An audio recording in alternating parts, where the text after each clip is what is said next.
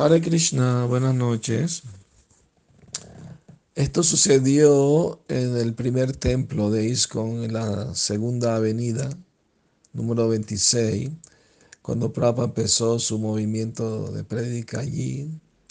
Eh, él cocinaba todos los días y él mismo servía el prasad para todos los invitados y cocinaba dal, arroz, chapatis, vegetales y y lo servía personalmente y se sentaba a comer con, los devotos, invitados y todo. Y todo el mundo se iba y Prabhupada normalmente él mismo lavaba los platos, la soya, porque ni siquiera lavaban sus propios platos, lo dejaban ahí en el lavadero y se iban. Pero un día un devoto que más tarde fue iniciado por Prabhupada, eh, Prabhupada le dio el nombre Mahapurusha, eh, Das, eh, miró alrededor y todo el mundo se había ido, estaba solamente él y Prabhupada terminando el prasada. Eh, entonces, eh, él pensó, y, quién va a lavar todas estas ollas y estos platos? Y él vio que él estaba solo con Prabhupada, entonces él dijo, no, yo tengo que ayudarlo, no puedo dejar que él haga todo solo.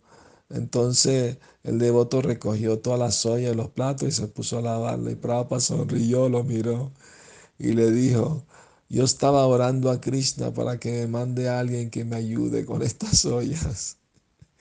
Y parece que Krishna me escuchó. Otro pasatiempo también de Shila Prabhupada que pasó en Hawái. Eh, estaba haciendo un poquito de frío y normalmente no hace frío en Hawái, pero estaba un poco fresquito y, y Prabhupada pidió que quería comer jálaba, ¿no? que jálaba lo, calienta, que tiene ghee, tiene ¿no? Eh, de trigo, y, ¿no? pero eh, el, el, devoto que iba a hacer la jálaba se llamaba Kartikeya.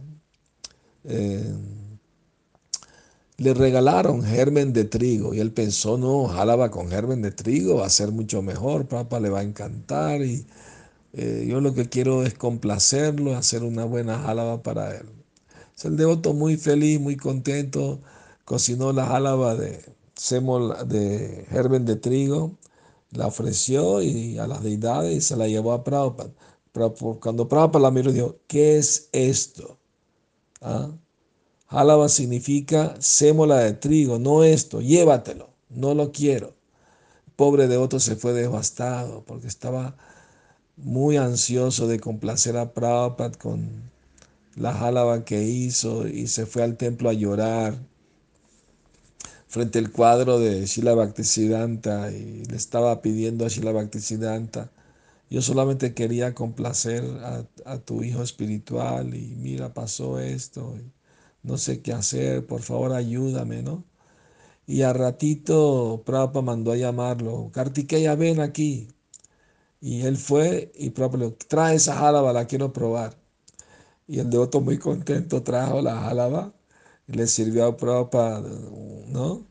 Y Prabhupada siguió pidiendo más y más hasta que se acabó toda la olla. Entonces el devoto estaba en éxtasis feliz. Entonces, de esa manera, ¿no? Estamos en la sucesión discipular y se dice que el abuelo es más cariñoso con los nietos que los mismos papás. Así que todos los otros que, son discípulos de los discípulos de Prabhupada deben sentirse afortunados de tener a Prabhupada como su abuelo espiritual, porque él es muy cariñoso con los nietos espirituales. Así que Tengan feliz noche y sueñen con Prabhupada y con Krishna. Haribol.